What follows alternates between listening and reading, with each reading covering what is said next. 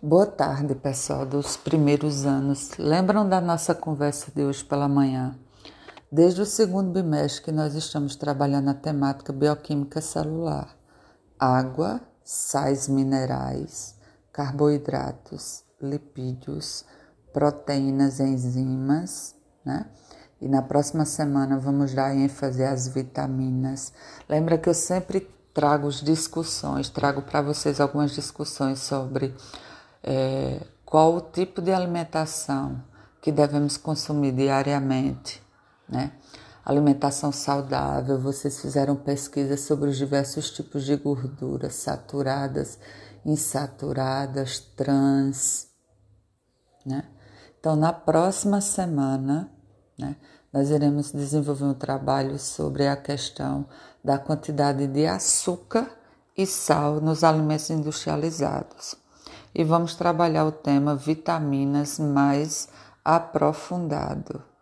A gente vai saber por quê, né? Eu vou trabalhar é, vitaminas junto com, com, com esse tema diversificado e interdisciplinar que é, é a quantidade de açúcar e sal nos alimentos industrializados, né? Como forma de preservação.